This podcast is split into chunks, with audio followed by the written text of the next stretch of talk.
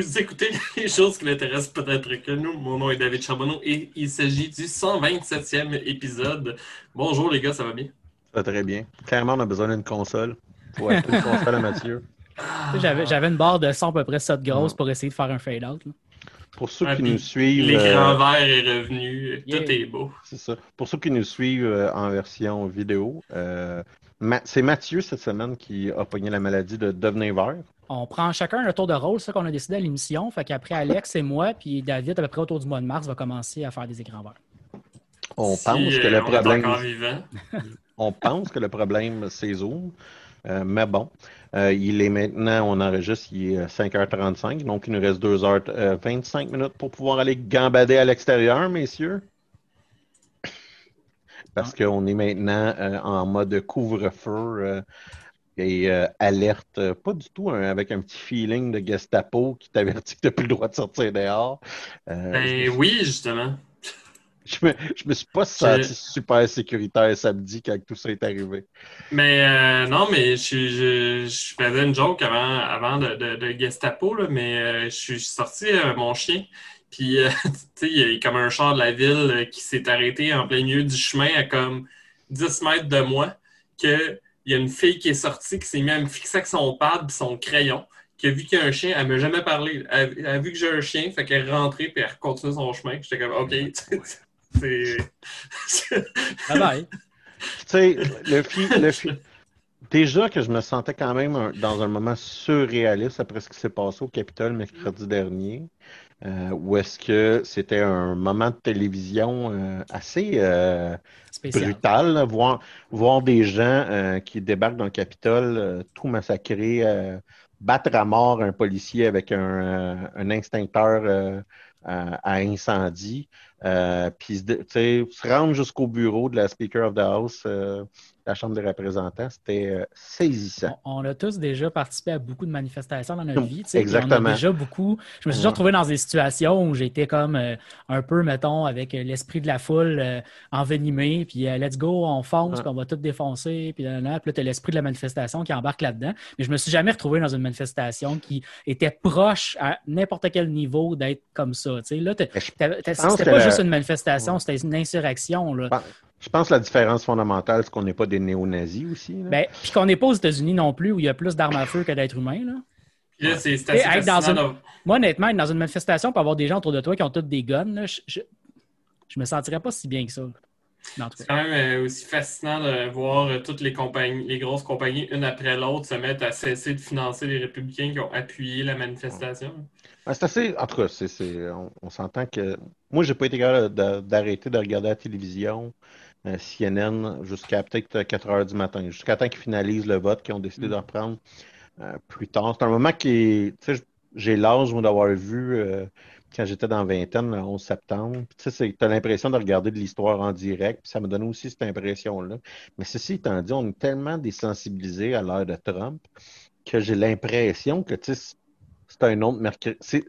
C'est, comme le double effet de le monde a envie de se dire que c'est un autre mercredi, tu comprends? C'est Ouais, ouais. Ah ouais, mais, mais c'est ça. C'est, c'est, c'est, Ouais. c'est- c'est- Il reste quoi, 8 jours, là? Ouais, je pense pas qu'ils vont être le fun les prochains huit jours. Mais bon. Il y a 50 alertes dans 50 États qu'il va y avoir des manifestations armées devant les capitales. Fait que tu donné une idée de à quel point la, la zone de plaisir que, que nos amis du Sud vont euh, vivre. En rendre malade Mathieu si je me fie à son teint. Mathieu en vert de colère. Ouais, c'est que ça, c'est. euh, Je sais que. euh, On, on- Vert de colère, on dirait un ancien euh, slogan de la FEC. on essaie de rester un peu plus dans nos, dans nos intérêts, dans nos intérêts plus geeks, mais moi, ça m'a, ça m'a quand même un peu choqué, notamment parce que il y a quand même un parallèle à faire avec ce sorte de, de pipeline euh, gamer, QAnon, néo-nazi, là, euh, qui, est- qui est pas si... euh, L'Internet toxique, des fois, il y a des croisements un peu bizarres que tu peux Ouais. faire entre des Gamergate puis des histoires d'harcèlement de gens sur Internet, que finalement, c'est aussi une Ouais. personne qui est proche de QAnon. là. c'est ça, exactement. Ben, ou, Euh, ou- ou le contraire, hein, parce qu'après l'événement, une des choses qui était assez extraordinaire, c'est qu'en tout cas, moi, si je faisais une insurrection armée, je me prendrais pas en photo comme, je, comme eux l'ont fait à Profusion la semaine passée. C'est Mais, magnifique le privilège blanc. C'est- spécial en maudit. Puis, euh, ben, Mm. à, à l'inverse, des gens gays qui ont pu utiliser leur connaissance euh, des réseaux sociaux puis d'Internet pour identifier un paquet de gens depuis euh, les événements de la Mais semaine passée. ceci étant dit, euh, une grosse partie du monde qui se sont pris en photo, c'était des boomers. là. Ouais, je comprends. Mais, oui. Il y en a des jeunes aussi là-dedans. là. Mais oui, Oh, tu as ouais. raison. Mais c'est juste, c'est drôle, c'est la génération qui, nous- qui nous disait, mais pas ta photo qui va vieillir parce que, tu sais, ils vont pouvoir te faire utiliser leur logiciel pour tracker ta, ta face, puis talala, puis t'as envie de faire, ouais, toi, t'es au Capitole en train d'avoir les deux pieds sur le bureau de Nancy Pelosi, puis tu te photographies, tu sais, c'est... T'es un peu tweet, là. Mais en tout cas, mais bon. Puis ce gars-là a fait une entrevue après avec quelqu'un avec une, une enveloppe qu'il avait volée dans son bureau. Oh, ouais, non, mais écoute, c'est- spectaculaire le niveau d'imbécilité. Puis à quel point que les gens essaient de créer des excuses pour des gens qui avaient des chandails qui étaient écrits quand Auschwitz ou euh, euh, Six Million Jews wasn't enough. Euh, puis c'est ce genre de qualité d'être humain là, qui, ont, qui ont fait ça. Fait que de temps en temps, là. euh, Ah, mais c'est de la faute d'Antifa. ouais, non, c'est ça, ça, c'est écoute, ça, c'est. Ah, Ah. d'accord. Mais ça, c'est une autre affaire de. de tu nous t'en disais tantôt qu'on était un peu désensibilisé à l'ère Trump. Là. Il me semble qu'en temps normal, entendre quelque chose comme ça, ça, ça me découragerait. Puis je suis même plus découragé de la vie. Je- comme je m'attends à ce genre de, de- de réponse-là de la part de Trump, je trouve ça un peu dommage. L'entièreté de cet événement-là, quand même, comme je dis, on, on- on essaie de rester plus à nos pénates gays, mais euh, ça, ça a été quand même assez marquant pour la, la semaine dernière. Euh, sous un autre ordre d'idée, je ne sais pas si Mathieu, tu as envie de jaser. Ça va être une émission, euh, pour ceux qui nous écoutent, qui va être plus euh, très détendue. là. On n'a pas euh, une série incroyable de sujets à vous jaser ou un immense grand thème. Mais je ne sais pas si Mathieu, tu avais envie de lancer la balle avec les choses qui t'ont intéressé Ouais, je- depuis notre dernière émission. Ouais, ben dans le fond, j'imagine, la dernière émission était juste avant à peu près le temps des fêtes. Je pense le 22 décembre qu'on a enregistré euh, Ouais, diffusé live sur. Facebook. Euh, puis probablement comme vous, on a passé quand même un temps des fêtes assez calme à la maison avec euh, des rencontres Zoom familiales, Mhm. mais c'est à peu près tout. J'avais dit pendant cette émission-là que je voulais écouter la série The Expanse qui est disponible sur euh, Amazon Prime. Euh, puis euh, j'ai fait ça. J'ai écouté, écouté quatre saisons de la série. En fait, j'avais déjà écouté la première saison, puis j'en ai, ai comme écouté trois donc pendant le temps des fêtes. Il m'en reste encore une. La cinquième saison vient d'être sortie il n'y a pas très très longtemps. Puis je peux vous confirmer encore une fois, là, ça fait plusieurs fois que je le dis, mais c'est vraiment une très très bonne série. J'ai beaucoup beaucoup aimé ça. C'est vraiment vraiment intéressant. L'aspect réaliste, je dirais, de la, science-fiction dans la série est très très intéressant, mais l'intrigue de la série est aussi le fun, puis ça, se développe de manière assez intéressante. Tellement que ça m'a donné le goût, en fait, de me procurer les livres pour aller les lire, parce que la série est basée sur une série de romans. Donc, euh, souvent, en tout cas, je peux présumer que la série de romans va être un peu plus, euh, un univers un peu plus grand que juste ce qu'on m'a donné dans la série télé. Mais euh, honnêtement, je recommande beaucoup, puis je, vous, incite à aller écouter ça. Si vous aimez le sci-fi, c'est très bien fait. Très, très bien fait. Il y a, il y a- il y a- il y a, euh, j'ai vu, j'avais parlé un peu des, euh, des euh, de- de- du nouveau channel de euh, euh, son nom m'échappe, son prénom c'est Kyle, c'est un ancien de, de, de Nerdist. Euh, et Oui, oui, oui. euh, il, il- Al il- Catarn.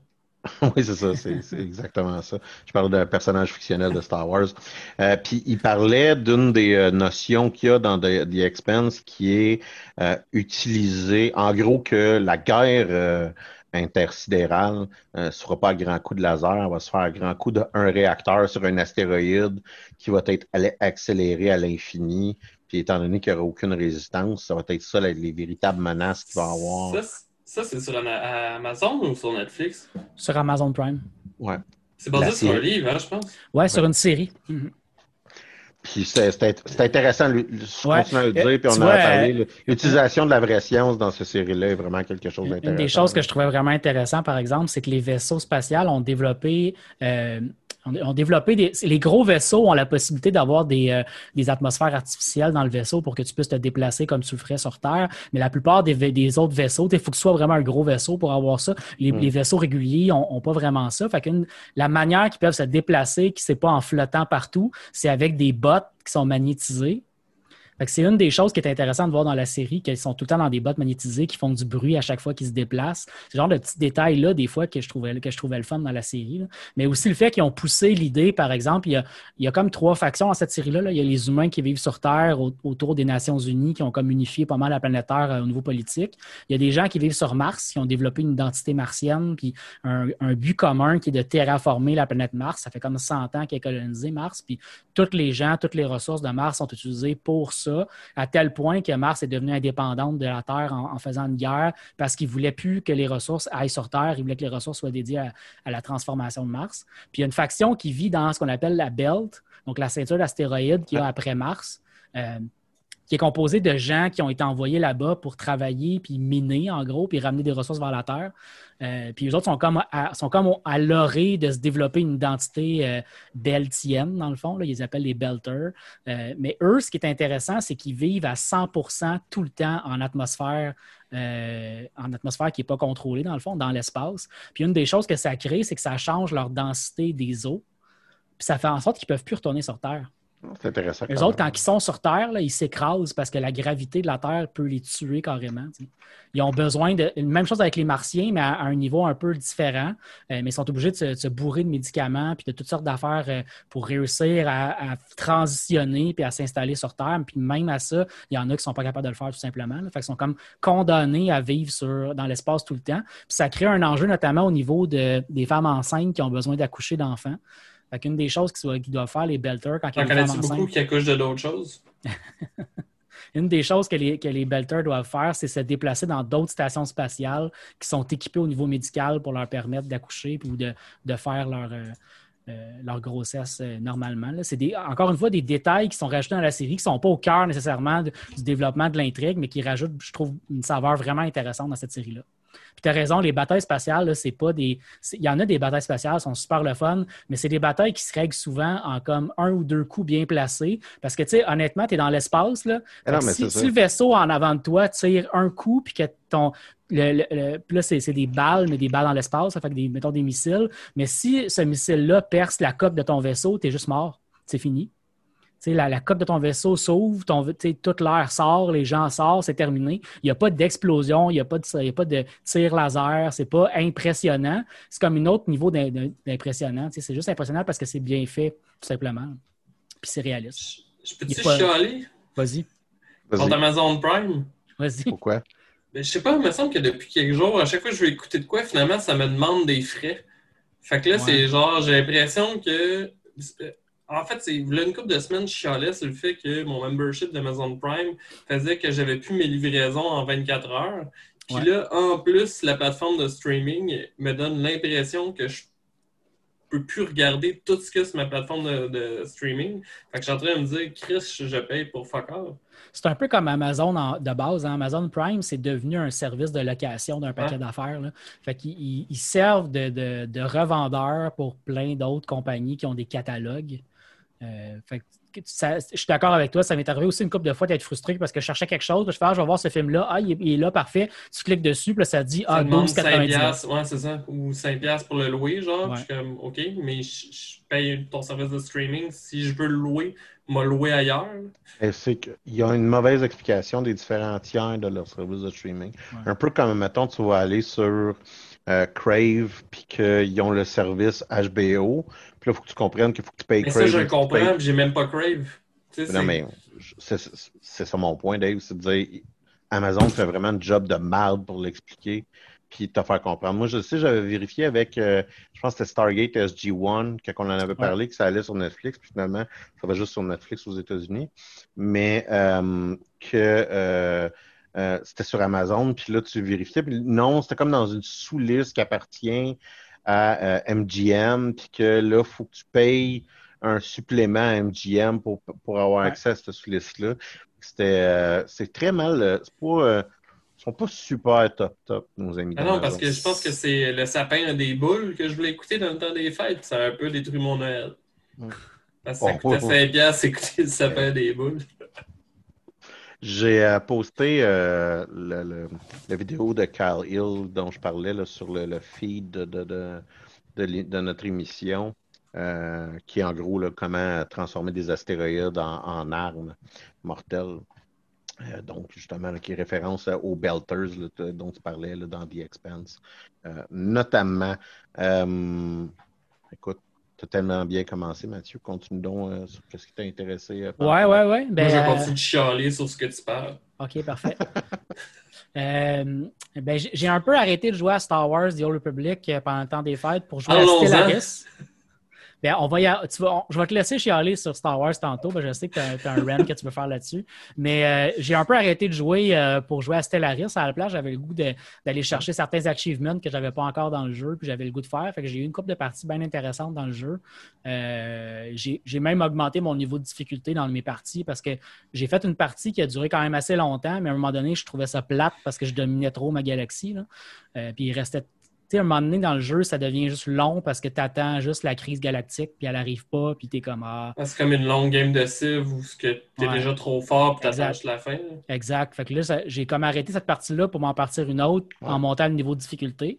là, c'est pas mal plus intéressant, mais euh, il y a vraiment un enjeu dans, Le système du jeu est vraiment pas bien balancé entre les différents types d'empires. Fait que quand tu, quand tu starts une galaxie, puis comme, comme les empires qui apparaissent autour de toi sont random, tu ne sais pas à quel point tes adversaires vont être forts ou pas forts. Parce que toute, la, base du jeu est basée sur la population. Fait plus que tu as de planètes, plus que tu as de population, plus que tu es fort parce que tu vas avoir plus de ressources, tu vas pouvoir faire, plus de bateaux, ben, de vaisseaux, donc attaquer plus les gens. Euh, si tu as un empire de robots à côté de toi, les robots peuvent coloniser n'importe quelle planète même si ça prend plus de temps avant qu'ils génèrent de la population, parce que leur population grandit moins vite que les, que les êtres biologiques, ils vont quand même dominer la partie à la fin de la mhm. partie. Euh, si tu as un empire à côté de toi qui est lithoïde, donc les empires qui sont des roches intelligentes, en gros, eux autres aussi peuvent presque coloniser n'importe quoi. Fait que, mettons, ma deuxième partie, le bout intéressant, c'est que j'avais comme la moitié, un quart de la galaxie, c'était des robots, puis l'autre quart de la galaxie, c'était des lithoïdes. Fait que les empires avec qui j'étais pouvaient compétitionner avec moi qui optimisait beaucoup mon empire. Fait que là, le jeu, non non seulement j'avais monté mon niveau de difficulté, mais l'empire random, les empires random que j'ai eu à côté de moi étaient aussi intéressants pour compétitionner avec moi. C'est une des, Je, trouvais, je trouvais ça plate. Puis je pense que les développeurs, je suis allé fouiller un petit peu, puis j'ai vu que les développeurs voulaient essayer de régler ces enjeux-là pour, euh, pour les prochaines parties, puis rendre le, AI plus euh, intelligent au niveau de son développement de population, puis son, son développement de planète. C'est parce que quand tu arrives en fin de partie, moi, en mid-game, j'ai colonisé toutes les planètes que je pouvais coloniser. J'ai conquis les territoires autour de moi, je pouvais coloniser aussi d'autres planètes. Mais après ça, tu regardes les autres empires, puis tu réalises qu'il y a des empires qui n'ont pas colonisé le trois quarts des, des planètes euh, disponibles dans leur secteur. Puis là, tu te dis, ah, le, AI, il ne fait pas sa job. C'est comme dommage parce que tu n'as pas l'impression que ton. pas l'impression de pouvoir compétitionner avec l'ordinateur, je dirais, de manière euh, optimale. Mais peut-être qu'il faut juste que je switch à des parties à d'autres personnes. Euh, d'autres personnes c'est, un des, problèmes inhérents de Stellaris. Aussi d'autres jeux où est-ce que euh, la nature même de ton empire va être particulièrement différente. Ça, c'est pas des problèmes que. Ben, même c'est pas vrai, c'est pas 100% vrai ce que je veux dire, mais c'est pas des problèmes que, mettons, civilisation classique euh, avait. Là, où est-ce que fondamentalement tout le monde était un passablement pareil. Euh, même Civilisation 6, qui est un excellent et un magnifique jeu, a quand même un peu cette problématique-là avec certains empires euh, qui sont quand même assez brisés. Euh, j'ai, vous, connaissez mon, ma nouvelle affection pour le channel YouTube qui s'appelle The Spiffing Brit, qui en gros exploite l'entièreté des des débalancements. C'est plus à, c'est plus à caractère euh, humoristique ou cocasse que véritablement une démonstration de la qualité d'un jeu. Euh, par exemple, euh, une des démonstrations qu'il avait faites, c'est Cyberpunk. il y a une manière avec le crafting de avoir infini d'argent, mais jouer au jeu va plus vite. Tu peux, tu peux, tu peux utiliser le loop de crafting tant que tu veux, mais si tu joues au jeu, ça va aller plus vite.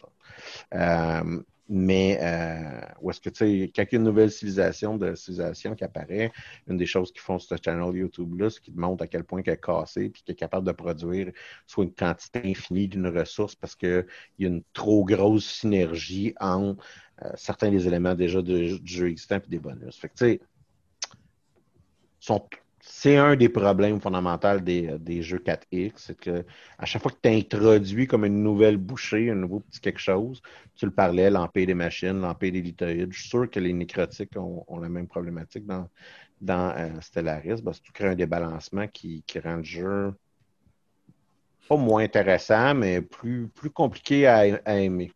Il y a une combinaison que je pense que tu aimerais ça parce qu'il me semble que tu aimes ça avoir des, euh, euh, une race qui va vivre super longtemps, mais il y a une combinaison que tu peux faire entre des lithoïdes qui sont nécrotiques donc, qui vont, en combinant les deux ensemble, puis en rajoutant un, attrait physique qui fait que ta population vit longtemps, tu, peux avoir des leaders qui vont vivre 250 ans dans ton jeu. Ah, c'est hot.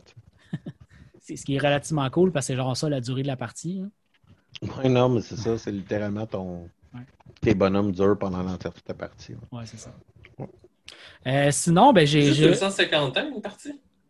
Ben, un peu plus que ça, là, mais tu sais, avoir les leaders dans le jeu sont relativement sont pas, sont pas significativement importants, mais ils peuvent l'être quand même parce que tes leaders vont, mettons, faire de la recherche scientifique. Fait que plus ton leader il est, de niveau élevé en, termes d'habilité, plus que ta science va, va, être rapide. Fait que si tu un leader qui vit super longtemps, ça vaut quand même pas mal la peine. Puis ta partie, elle, commence en 2200, puis tu peux faire spawner euh, le endgame en 2400 quelque chose. Mm-hmm. Fait que, tu peux te ramasser avec le même leader qui était là au début euh, à la fin de la ben, partie. Ou tu vas juste avoir flippé d'une génération. Ouais, c'est ça. Sinon, tu ouais, c'est ça.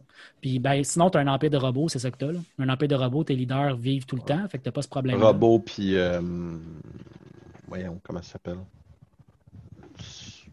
Les Hive Mind. Les Hive Mind aussi, tu as raison. Ouais. Ils meurent pas. Euh, next. Sinon, j'allais dire que j'ai recommencé à écouter des livres audio. Euh, ben, j'avais beaucoup de temps libre, fait que je, me suis mis à écouter plus de livres audio avec l'application Audible. Puis euh, j'ai terminé la série Dune. J'ai, je m'étais arrêté. Euh, à chaque fois que je lis cette série-là ou que maintenant je l'écoute, mettons, en, audio, j'arrête après l'Empereur Dieu parce que je trouve ça trop long et intense, l'Empereur Dieu. Je sais que c'est ton préféré, Alex, là, mais. Ah, ben, S'il y a quelque chose que je comprends, c'est que c'est pas le préféré à quelqu'un d'autre il est, il, est vraiment lourd à, suivre, l'Empereur Dieu. Fait qu'on dirait qu'à chaque fois que je, mettons, je pars la série, après l'Empereur Dieu, je suis obligé de prendre une pause. la même chose est arrivée. J'ai fini l'Empereur Dieu l'été passé, puis j'ai comme pris quatre, mois de, pause, puis là, j'ai terminé la série en écoutant Les Hérétiques puis euh, La Maison des Mères. Euh, mais moi, ça, moi ça, ça, ça, me conforte dans le fait que mes préférés, c'est vraiment les deux derniers livres euh, de cette série-là. J'apprécie énormément ah cette partie-là de l'univers. Ouais, ouais, ouais. Tu vois, ma, ma, ma, ma copine a, a, lu les dunes, puis elle, tu vois, le, hérétique, le clash a comme été gros, là. Ben, effectivement, c'est. Ouais. Mais on peut dire que Dune a comme trois sections. Hein, le, le avant Empereur Dieu, l'Empereur Dieu, puis l'après sont comme vraiment trois sections très différentes. J'aime beaucoup les hérétiques juste parce que. C'est une de mes grandes tristesses dans Dune, c'est qu'on n'aura jamais à fin. Ouais. Puis, tu sais, quelqu'un va, quelqu'un va me dire non, non, non, ils ont écrit, puis je vais faire non, non, fuck it. C'est pas vrai. C'est son, euh, son, fils qui a pogné des bouts d'histoire que le père avait écrit. Puis, puis euh, ça, acheté les droits. C'est ça la fin. Ouais, c'est ça. Non. Euh, J'y toucherai jamais avec une pôle de 10 pieds ces livres-là. Ceci étant dit, euh, puis le, le, point que je veux faire, c'est quand tu arrives aux hérétiques de Dune, tu réalises que tu étais en train de lire l'histoire de Duncan Idaho depuis le début. Puis ça, ouais tu t'en sortiras juste pas. Puis c'est ça qui est intéressant, qui est fondamentalement, Dune, c'est l'histoire d'un personnage qui meurt dans le premier dix minutes du film. Tu Oui, puis je te dirais que c'est. Oui, effectivement. Puis je te dirais que c'est aussi. Moi, le bout qui m'intéresse le plus dans les deux derniers, c'est le, fait qu'on découvre plus de choses de l'univers qu'on ne connaissait pas. À la fois parce que l'univers s'est agrandi après l'Empereur Dieu. Il y, a, il y, a, un événement qui s'appelle The Scattering qui fait que les humains sont rendus impossibles à tuer, à détruire comme race parce qu'ils sont trop répandus dans l'univers. Euh, mais ça, ça fait en sorte qu'il y a des nouvelles civilisations, des nouvelles sociétés humaines qui n'existaient pas qu'on te fait découvrir, qui est quand même intéressant. Mais en plus, on te fait aussi découvrir des sociétés qui existaient avant que tu connais juste presque pas. avant cette fin-là, découvrir c'est quoi vraiment le Benny Tlélax, c'est vraiment intéressant parce que. Pourtant, tu en entends parler. T'en entends parler. à partir du Messie. Tu sais. Exactement, mais ils sont relativement mineurs à ce moment-là. Tu découvres qu'ils ont grandi, ils ont grossi, puis c'est quoi cette société-là? C'est quand même. Moi, je trouvais ça le fun. Soit dit en passant, l'idée de scattering, c'est ce que j'appelle à chaque fois que le gouvernement baisse les mesures de confinement. Parce que c'est ça que le monde font. Ils font Ah, faut que j'aille chez mon voisin. Ouais, on se crache tout d'en face. Ben, c'est un peu. Le pire, c'est que c'est ça le principe, hein, parce que Ben c'est l'empereur Dieu a maintenu la société humaine dans un contrôle tellement total pendant 1500 ans qu'à sa mort, automatiquement, les gens ne veulent faire que crisser leur camp. C'est ça. Ouais. Non, ben c'est c'est ça. De comprendre, c'est c'est c'est- c'est ça le parallèle que je fais, là, qui est la, la stase dans laquelle que l'empereur Dieu fixe l'univers. Euh, puis après ça, ce qui se produit. Mais c'est- c'est- je continue, à- je, je le répète. Une, des- une de mes grandes tristesses de Dune, c'est que les gens ne sont familiers que euh, de l'histoire d'Apollo Atreides. Puis j'ai vraiment l'impression qu'il manque un peu le bateau. euh. C'est tellement juste la pointe de l'iceberg. là. Ouais, c'est ça. Mhm. Et, euh, c'est, Puis moi, j'aime beaucoup les hérétiques parce que notamment, c'est un, livre qui est quand même significativement plus empreint de conflits que le- les autres livres. C'est Ouais. Fondamentalement, c'est, le, le- il y a, il y a- il y a comme un- une force motrice conflictuelle dans, dans ce livre-là que moi je trouve intéressant, puis que jusqu'à un certain point, je trouve plate qu'on n'a pas, on sait pas, ça c'est comme pas des plates, ça s'est jamais concrétisé parce que Frank Herbert euh, décède Ben, après. La, la fin, la euh, fin est acceptable quand même. Là, tu sais, je comprends ce que tu veux Oui, dire, puis je suis d'accord avec toi. J'aurais aimé ça avoir une suite, c'est sûr, mais la fin est quand même acceptable parce qu'on on, termine ça d'une manière qui est intéressante, je trouve. Ouais. Mais la suite aurait été effectivement très intéressante. Ça aurait pu, euh, c'est ça, je pense qu'on s'aurait été plus loin. Mais euh, puis là, on ne sait pas si on va être capable de le voir en plus, ce film-là, euh, ce, printemps, notamment parce qu'il y a des conflits entre Denis Villeneuve puis Warner Brothers qui, elle, voulait le diffuser dans sa plateforme digitale, donc permettre une, diffusion digitale. Et Denis Villeneuve fait partie de ces Christopher Nolan de ce monde qui croit que ces films ne devraient être vus qu'au cinéma. Euh, et donc, euh, il y a, il y a- il y a comme un, un- un jeu là, qui se fait entre la maison de production puis euh, Warner Brothers là, quant à la diffusion puis la, euh, de, de, de, Je trouve de ça ce film-là. Je trouve ça dommage parce que honnêtement, je ne me vois pas aller dans une salle de cinéma avant très longtemps. là. Ah ben, Euh, fait moi, je je comprends pas pourquoi il, il vit dans ce déni-là, parce que plus qu'on attend, plus qu'il manque, je trouve, une occasion de diffuser son œuvre à des gens qui vont vouloir l'écouter. Parce que moi, je pense que dans quatre ans, on pourrait tout simplement le refaire une run en salle quand les gens vont avoir un, un retour à une certaine normalité. Là, j'irai sans problème, mais je me vois pas aller, même une fois vacciné dans, dans six mois ou dans un an, je me vois pas y aller. Ouais, Ben, mais je pense. que ça sorte dans un mois en digital ou que ça sorte au cinéma dans deux ans, le monde va l'écouter pareil. Fait que je pense pas qu'il y ait rien à perdre d'attendre. Je sais pas si vous comprenez ce que je veux dire, c'est que le monde attend tellement ce film-là que même s'il y a des retards, ils vont aller le voir pareil. là.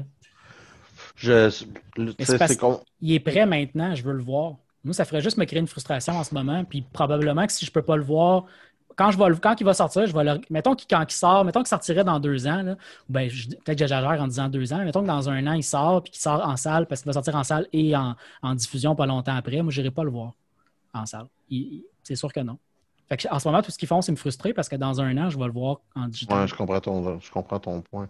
Mais tu sais, là, euh, je veux pas manquer de, de, de, de respect aux gens qui pour eux c'est important, mais c'est un peu comme le monde qui aime la musique sur des vinyles, tu sais. Ouais. C'est-à-dire que t'as une notion. ça, la musique sur des vinyles. Non, mais c'est ça, c'est que tu as une notion de personnes qui ont plus des oreilles ou plus des yeux pour ce genre de choses-là. Moi, je pense que vous- je l'ai dit mille fois, là, je ne vois pas de différence entre un film euh, en streaming et un film au cinéma, à part que l'écran est plus gros.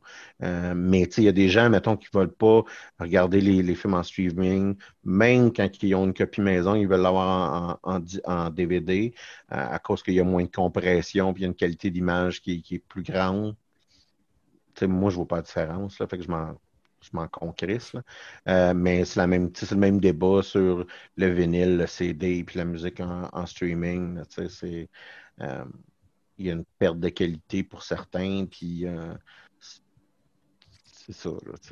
c'est- ça. On rentre dans les euh, fondements de l'art, puis de, de, de- de cette appréciation de ces gens-là. tu sais. Mon intuition, c'est de se prendre un petit peu trop au sérieux. Mais pour ces gens-là, c'est ils tiennent un peu mordicus, puis c'est grand bien leur face. Là, on dire, c'est, c'est leur produit artistique, c'est pas le mien. Là, fait que, euh, En même temps, moi, en tout cas, moi, en tant que.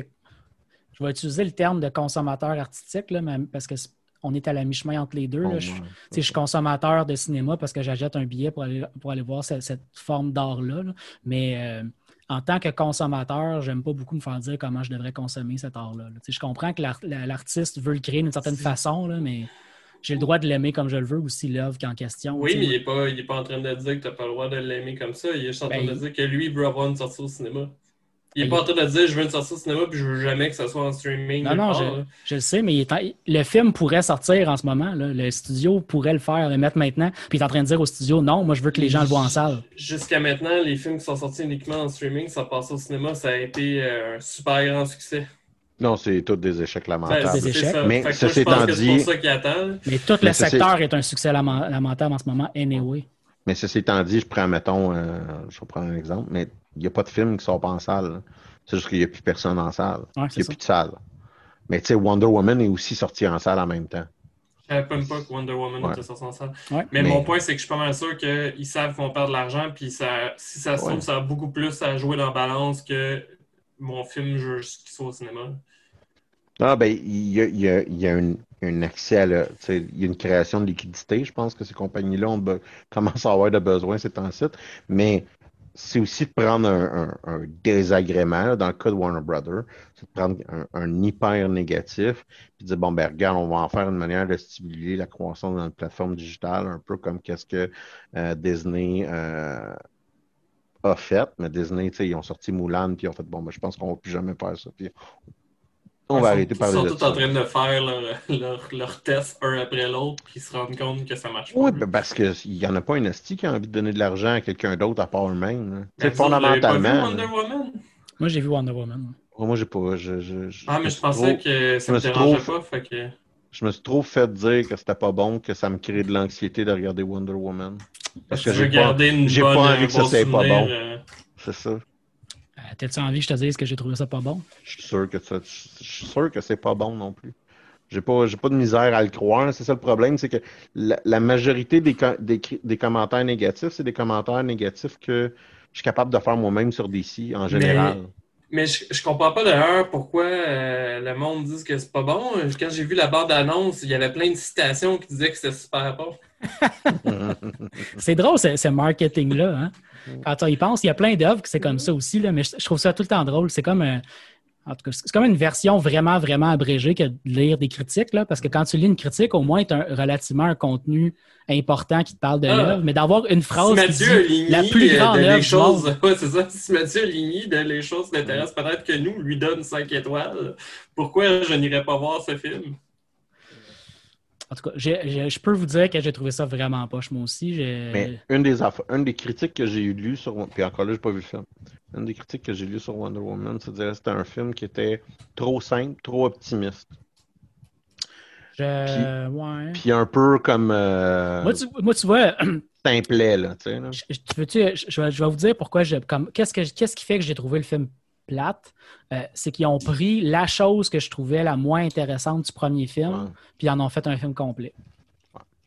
Ils ont, fait, ils ont pris l'affaire que je trouvais la moins intéressante du premier film, puis en fait, ça a été la base de l'intrigue du deuxième. Fait que, automatiquement, quand j'ai vu que l'intrigue se, dé- se développait autour de ça, j'ai fait Ah, c'est bien plate. Pourquoi, pourquoi c'est ça? Je me suis mis à moins, à moins apprécier l'héroïne du film. Ben, c'est ça, en tout cas. Puis tout ça pour dire que le bout qui me fait rire, c'est l'inverse de ce qui reprochait Man of War. C'est beaucoup, beaucoup de la critique négative par rapport à Wonder Woman. C'est l'inverse de ce que Man of War, Man of Steel, de, Ah, de ce Ok, qu'il je cherchais reprochait à, à Man of Steel, tu sais, Ah, ben. qui était ah ben c'est trop dark, là c'est comme ah c'est trop léger, puis là tu fais le gang va falloir se décider. Tu vois, puis moi, j'ai jamais compris parce que moi, une des choses qui m'a fait aimer Man of Steel, c'était parce que je trouvais ça dark. là. Ben, moi aussi, moi, moi, Man of Steel là, C'est le seul Superman que moi j'ai aimé. c'est mon deuxième film préféré de super-héros. Le premier étant euh, Winter Soldier. Puis c'est pour ça que, pour vrai, les quelques secondes, les quelques minutes avant que mon monde s'écroule de Batman vs Superman, j'étais excité quand que tu vois Bruce Wayne qui est en Ouais. tabarnak parce que Superman est en train de détruire la ville. La, la Là, finalement, cinq minutes après, le Ouais. film est gâché, genre, mais je veux la, dire... la- la séquence d'ouverture de ce film-là est Mhm. géniale. La trame- prémisse est très, très bonne. La trame sonore de Batman vs Superman est une affaire de légende. Euh, c'est juste qu'à un moment donné, écrit Martha.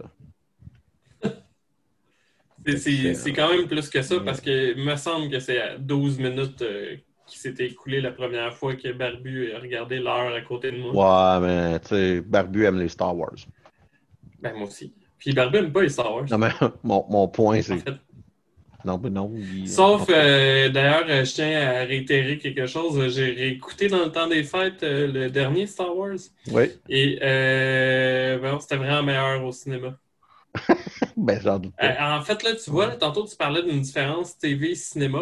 Mais je pense qu'au cinéma, le fait que tu n'as pas vraiment de son à part aussi le film, ton attention est vraiment plus ah, sur le film que dans un salon ou quoi que ce soit. Euh, je parle pas nécessairement de quelqu'un qui parle, mais tu sais, je vais écouter des fois un film avec ma blonde, puis là, je sais pas, je vais me chercher un verre d'eau, puis elle va me dire, mets-tu sur pause? Soit je dis non, puis je manque un bout, soit je dis oui, mais j'ai quand même de couper la séquence du film. Là, fait que je pense que c'est aussi une question de d'être dedans ou non. Mais ouais, j'ai Star Wars épisode 9. Euh, euh, je, continue à dire que c'est parce que le scénario a été comme pitché tout croche euh, de deux films en un film. Mais c'était j'ai trouvé ça pénible réécouter l'épisode. Et c'est aussi le fait que c'est déconnecté. Là, ah ouais, l'empereur, ok. Ben, ça, ça me dérange pas. Mais parce que je, je continue à penser que c'est parce qu'il manque un film. Là. Mais, oh, non, il, en manque, il en manque trois, mais je comprends Mon, mon point, c'est que j'ai pas de problème avec le fait qu'il ramène l'empereur. Mon problème, ça vient surtout du fait que je sais pas pourquoi l'empereur est là, mais j'ai pas de problème avec le fait que l'empereur soit là. Je, je, je, suis pas en désaccord avec toi. On, on, dit somme toute la même chose, mais de, de façon euh, différente. Mais euh, écoute, euh, tu avances le sujet, puis euh, j'ai deux points que j'ai envie de frapper avec vous. et le premier étant, ouais, c'est de l'anglicisme de première catégorie, ça. Deux points de frapper avec vous. le premier étant, on sait qu'il va y avoir Deadpool 3. Ça a été confirmé, par, euh, ça a été confirmé par Kevin Feige, euh, qui va être R-rated, confirmé encore une fois par Kevin Feige, et avec Ryan Reynolds. Ça aurait été weird, par exemple, que le 3 devienne tout à coup genre 13 ans et plus? Il aurait pu euh, magiquement le faire, mais il y aurait beaucoup de fuck de moins. Fait que, non, non, mais je veux dire, il aurait perdu aussi, je pense, un grand public. Là. Euh, non. Moi, je pense que, ben, non, il n'y a pas bien du monde qui aurait comme juste fait fuck off, on va pas le voir parce que ça, ça détruit un peu le style. R-rated aux États-Unis, ça, ça, ça, brise tellement l'accès à ton film que tu vas toujours avoir moins de monde qui va aller voir ton film, peu importe. Peu importe. Tu sais, te donner une idée, Venom a été un succès commercial. Pourquoi? Parce qu'il était PG. Tu comprends ce que je veux dire? La raison pourquoi que justement ils ont, ils ont, ils ont rendu Venom PG, c'est parce qu'ils savaient que sinon il y avait un flop financier. Mais je veux dire, euh, Venom, euh, moi j'ai pas de problème à l'associer avec PG. Mon point c'est que Deadpool, c'est un peu plus compliqué de, de Le comic book de Venom, c'est dans de la violence euh, quand même assez bien élevée. Puis aussi, il avait promis à leur auditoire un film R-rated initialement. Oh, mais moi, Venom, c'est un dessin animé des années 90 là, dans, dans Spider-Man. Fait que moi, Venom, il a toujours été euh, très général. Ben, ce que je veux dire, c'est que t'es seul. Non. C'est assez bon, ces dessins animés-là. Euh, Puis en plus, euh, de ce que je comprends, il va vraiment être intégré dans le reste du MCU, ce qui est quand même intéressant. J'ai hâte de voir comment ils vont ben, faire ça. C'est aussi, puis on y pense pas souvent, mais les Deadpool, c'est des films à très petit budget. Ouais. Euh, et là, euh, tu as comme la machine du MCU qui va peut-être vouloir un peu activer euh, les référents que, que. Deadpool va avoir. J'ai bien hâte de voir ce que ça C'est ça, j'ai hâte de voir. J'ai hâte de voir qui, qui vont mettre dans le film pour créer des liens. La joke dans Deadpool, c'est que Colossus est là parce que il n'est pas capable de voir d'autres personnes parce que, parce que Fox ne veut pas payer le budget. Ben, dans le deuxième film, ils ont fait plein de jokes de ça. il, y a, comme, il y a comme 10 jokes de il y a voici des X-Men, mais c'est pas vraiment des X-Men. Euh, la première question que je me pose, c'est j'espère qu'on va avoir le retour de Cable. Euh, parce que quel magnifique personnage qui avait été magnifiquement joué dans, dans Deadpool 2. Euh, et ça va être aussi un peu, on va voir, mais l'intégration de la notion de mutant dans euh, l'univers de Marvel. ça a ben bien gros excité des gens pour savoir est-ce que les X-Men s'en viennent. C'est ça. C'est le premier point d'ancrage pour que les X-Men arrivent après ça dans le MCU. Ce qui est très drôle quand on y pense parce que c'est pas Wolverine, ça devrait être. C'est tout le temps Wolverine d'habitude. Euh, en même temps, le personnage de Wolverine est en train de, est en évolution là, parce que l'acteur le, euh, Hugh Jackman ne va plus le jouer. Là, donc... Ça va prendre un certain temps pour qu'on oublie Hugh Jackman. Exactement. Euh, fait que j'ai bien hâte de voir ce que ça va donner. D'après moi, on ne va pas entendre parler d'X-Men avant au moins quatre ans. Là. Fait que je ne retiens pas ma respiration non plus. Euh, puis euh, mon impression, c'est que le vrai, le vrai prochain gros jalon euh, du MCU, ça va être Fantastic Four, qui a été annoncé, puis on y a rattaché même un, un réalisateur. j'ai hâte de voir ce que ça, ça, ça va donner. J'ai hâte de voir ce que ça va donner. J'allais dire la euh, même chose, par contre, euh, je ne m'attends pas à ce que ça sorte bientôt non plus, là, parce que tout, on parlait tantôt de sortie dans le cinéma en salle, mais toute la production cinématographique est quand même mise sur, relativement sur pause. Il y a un paquet d'affaires qui peuvent se faire quand même, mais quand tu es obligé de tourner avec des règles de santé publique qui font que les gens doivent être à deux mètres, ça fait des affaires ben, bizarres. surtout là. là, à Los Angeles, c'est un, une catastrophe euh, sans aucune commune mesure. Hein. Euh, j'étais peut-être dans l'une, parce que je ne sais pas à quoi ça fait référence, mais Eric fait dire que Deadpool n'est pas un mutant. Non, je, il y a peut-être quelqu'un qui a dit que Deadpool est, pas, un mutant. C'est pas, ça. C'est pas ça le point. Le point, c'est que Deadpool fait partie de l'univers des X-Men, donc des mutants, puis que ça nous rejoint. Avec j'étais comme, ah, je devais être dans l'une, j'ai pas entendu ça. Mais... Moi, Eric, on se connaît assez bien pour pas avoir besoin de dire à l'autre qu'on connaît comment, qui est Deadpool. Euh, mais euh, donc, c'est ça. Donc, euh, ça, c'était mon premier point. Semaine prochaine, c'est la sortie de WandaVision. Ah oui, c'est vrai. puis j'ai bien hâte de voir si ça va être bon. Ben, justement, en fait, en rentrant dans les. Il me semble qu'on fait juste ça par le Disney Plus ces temps-ci, mais en rentrant dans les séries de Disney Plus, as-tu vu Mandalorian saison 2? No! Ah, pas encore? Que moi, j'ai euh, fini par euh, l'avoir. Euh. J'ai pas mal passé quand même mes vacances de Noël à énormément grinder Cyberpunk. Et je ne l'ai pas encore terminé et je dois avoir au-dessus de 200 heures d'accumuler. Mais énormément grinder, c'est un jeu, et je le réitère, que je trouve imminemment plaisant. et qui fit vraiment avec ma disposition émotive et et mon appréciation de la vie en général. c'est un, j'ai vraiment trop de fun avec ce jeu-là. Fait que j'ai bien la misère à décrocher pour autre chose. Dans, mon temps d'entertainment. Je t'ai posé la question parce que je trouvais que j'ai trouvé la, saison 2 de Mandalorian quand même un peu facile. Puis là, je me demandais si euh, WandaVision allait être comme ça aussi ou si. Euh, ben, je... ça va être intéressant. Fait que, euh, ben, J'ai hâte de voir ça. Je trouvais que c'était c'est une, bonne ben, ce que je trouve intéressant, c'est qu'on nous offre un, nouvel, un nouveau moule de consommation du MCU. C'est-à-dire que euh, c'est une série télé qui n'est pas sur un format similaire à, mettons, à ce que Daredevil était ou ce que Netflix avait tenté de créer avec les Defenders, là, ce microcosme-là. Euh, c'est pas un film, de toute évidence. Euh, puis on a l'air de rentrer dans quelque chose qui est surréaliste, là, que ça a l'air pété comme idée. Clairement, c'est Vision et. je ne sais pas si, si, je vais un punch, mais si je vous ai vendu ce punch-là, vous n'étiez pas attentif.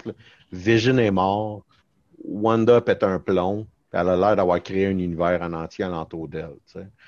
Puis qui a l'air d'un sitcom des années 50 et ou évolutif. on, est comme dans sa psychose.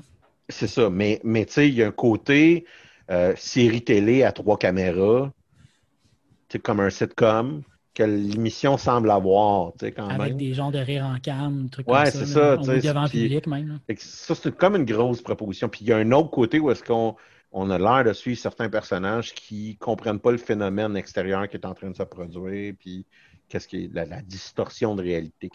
Fait mais David, euh, quand, quand tu dis euh, que, que la, C'est que je ne veux pas rentrer trop dans le sujet si euh, je ne veux pas spoiler non plus. Non, non, non. Non, non, mais ça va être bien difficile de me spoiler grand-chose sur The Mandalorian. Non, mais tu as, dit que c'était facile. Est-ce que c'est -ce c'est parce que tu considères qu'il y avait trop de fanservice, mettons? Euh, ben non, mais, ben, mon, mon, gros problème avec The Mandalorian, c'est pas, pas que c'est mauvais, c'est juste que c'est essentiel. Je trouve que on sac un peu de l'histoire. Tu sais, je pense qu'il a comme pas tant de trame narrative. Là. C'est, le Mandarin arrive à quelque part, il passe le bébé à quelqu'un. Là, il se passe pour faire une mission. Là, il y a un fuck avec la mission. Il se fait aider par une personne. Après ça, tout est réglé. Il repogne le bébé. Il s'en va sur une autre planète. Là, c'est ça pendant comme huit épisodes.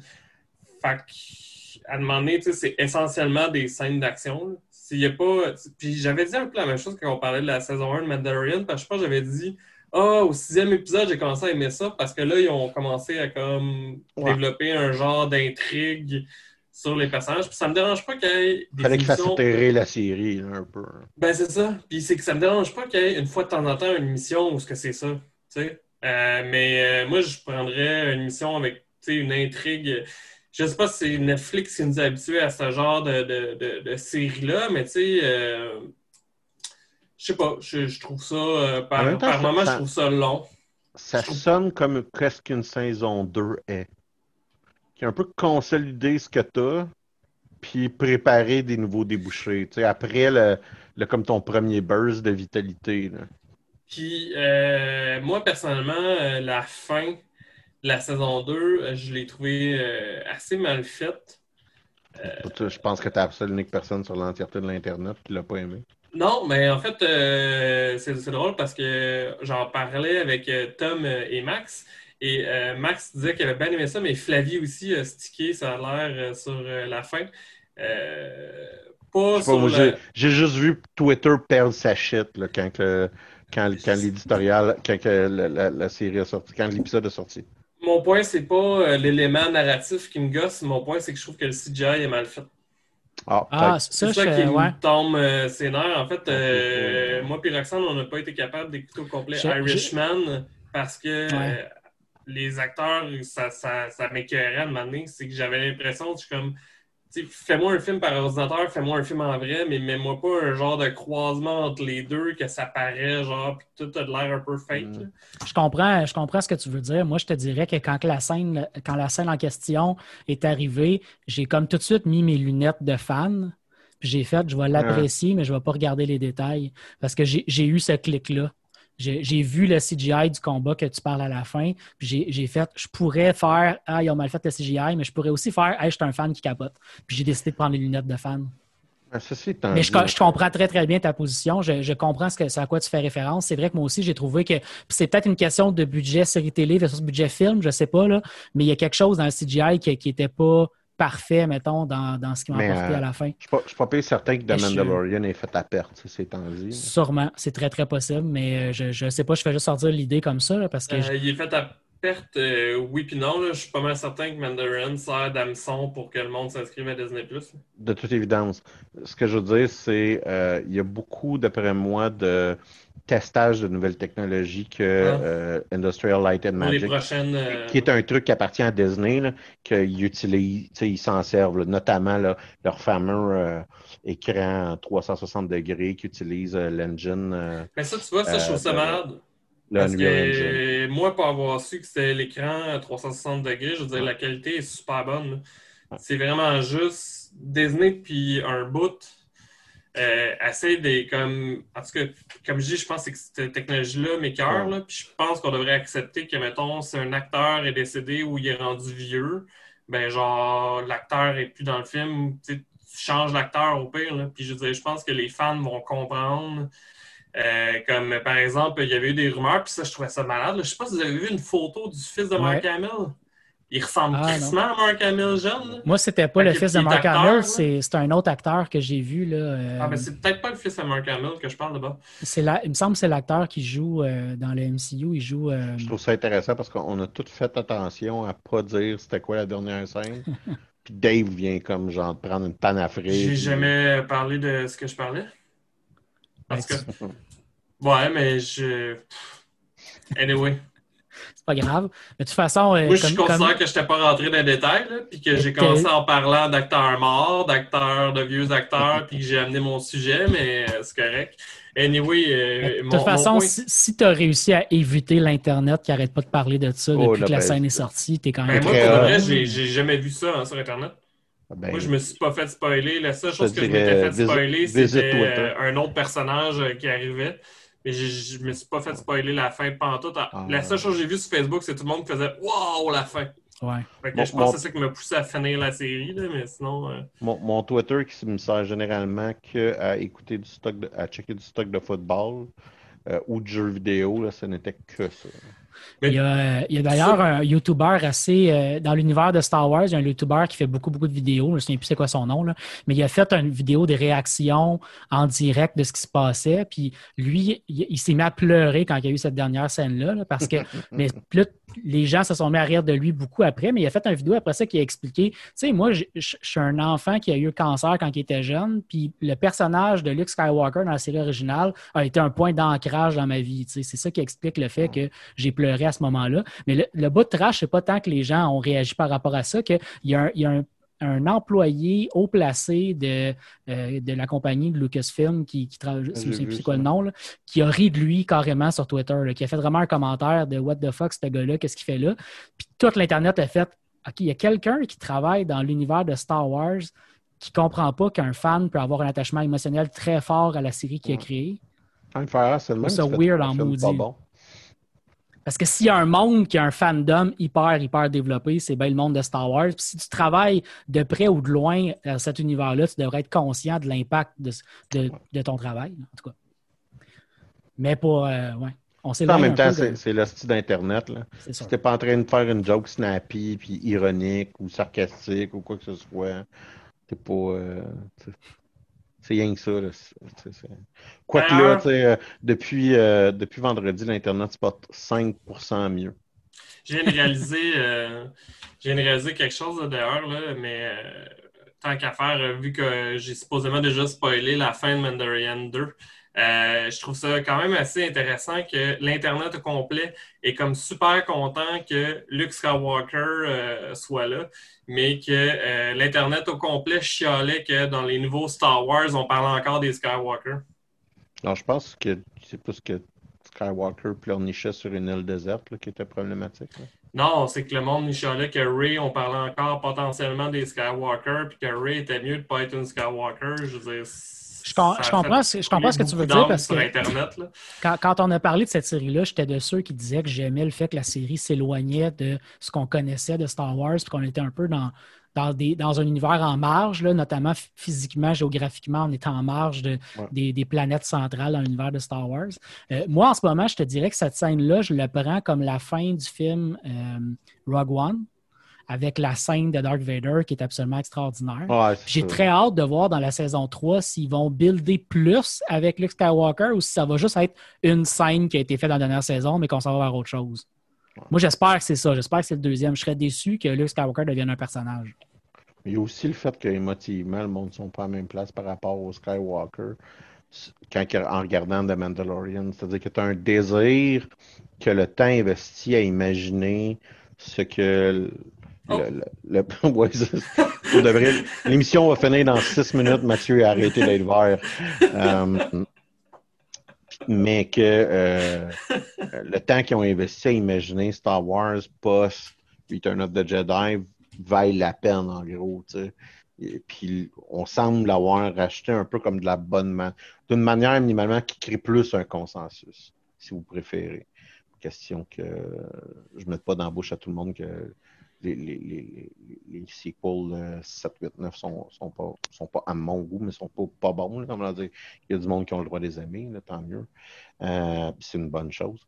Mais que c'est plus consensuel, fait que ça réconcilie un peu cette grogne. Encore le factice, là, très Internet, très euh, Internet hive mind, comme j'aime bien le dire. là, de- de- Ouais. On est fâché. euh, Star Wars, c'est plus bon. Star Wars, c'est plus bon. Ça me tombe ses nerfs un peu. mais- Ben, ça, ça- c'est, je comprends. J'en fais partie, puis tu as raison. Tu comprends? C'est pas moi qui chiale qui a raison. C'est toi qui me dis de fermer ma gueule qui a raison. Puis je sais. Non, mais puis tu sais, on, on en parle souvent, puis je fais pas nécessairement référence à toi, là, mais on en parlait, c'est Ouais, la même non, affaire, mais- mettons, dans I Met Your Mother. C'est Ouais, la non, même mais- affaire euh, avec la fin. Il y, avait, il y avait une autre série que tout le monde a chialé. Ah, Game of Thrones. Ouais. Chris, euh, t'aimes pas ça? Ok, mais aime pas ça. Puis Chris-moi patience avec ça. T'es moi- pas obligé moi- de moi, déchirer ta problème. chemise à la place publique euh, parce que t'aimes pas ça. là. Tu as 100 J'ai le même problème, raison Matt. que t'as 100% raison qu'on devrait dire à l'Internet en général puis aux gens qui réagissent de ton opinion est valide. Tu as raison, mettons, Alex, de ne pas aimer les nouveaux Star Wars. Ouais. Mais tu sais, tone down tout le monde Ouais, un tout ça, petit là. peu. Vis, vis dans, vis dans le monde réel pendant surtout- surtout C'est pour ça que je parle pas de toi, parce que je sais que on en parle là, mettons, au podcast, on en parle dans un bar ou peu importe, puis c'est correct que tu m'en parles dans un bar. Je sais que pendant que je dors, Alexandre Chum, tu passes pas tes journées sur Twitter à dire à quel point tu trouves que le film de Star Wars c'était de la merde, tu sais. Non, pendant que tu dors, je passe, mon, je passe ma journée sur... Euh, je passe ma journée sur mon bonhomme de Donjons et Dragons dans notre game qu'on a ensemble. C'est ça que je fais quand on dort. D'ailleurs, Kim m'a marqué sur Facebook. Ah, Dave est encore à Baldur's Gate parce que Kim a joué dimanche. Ouais, Kim a joué, elle. Hum. Hum. Sur ça, messieurs, ça fait 55 minutes qu'on jase. Hey, euh, merci, euh, on, a réussi. yeah. fait que, on était sur les ondes de choc et de Radio Victoria. Bonne, semaine. Bonne, bonne semaine. bonne fin. Bonne fin.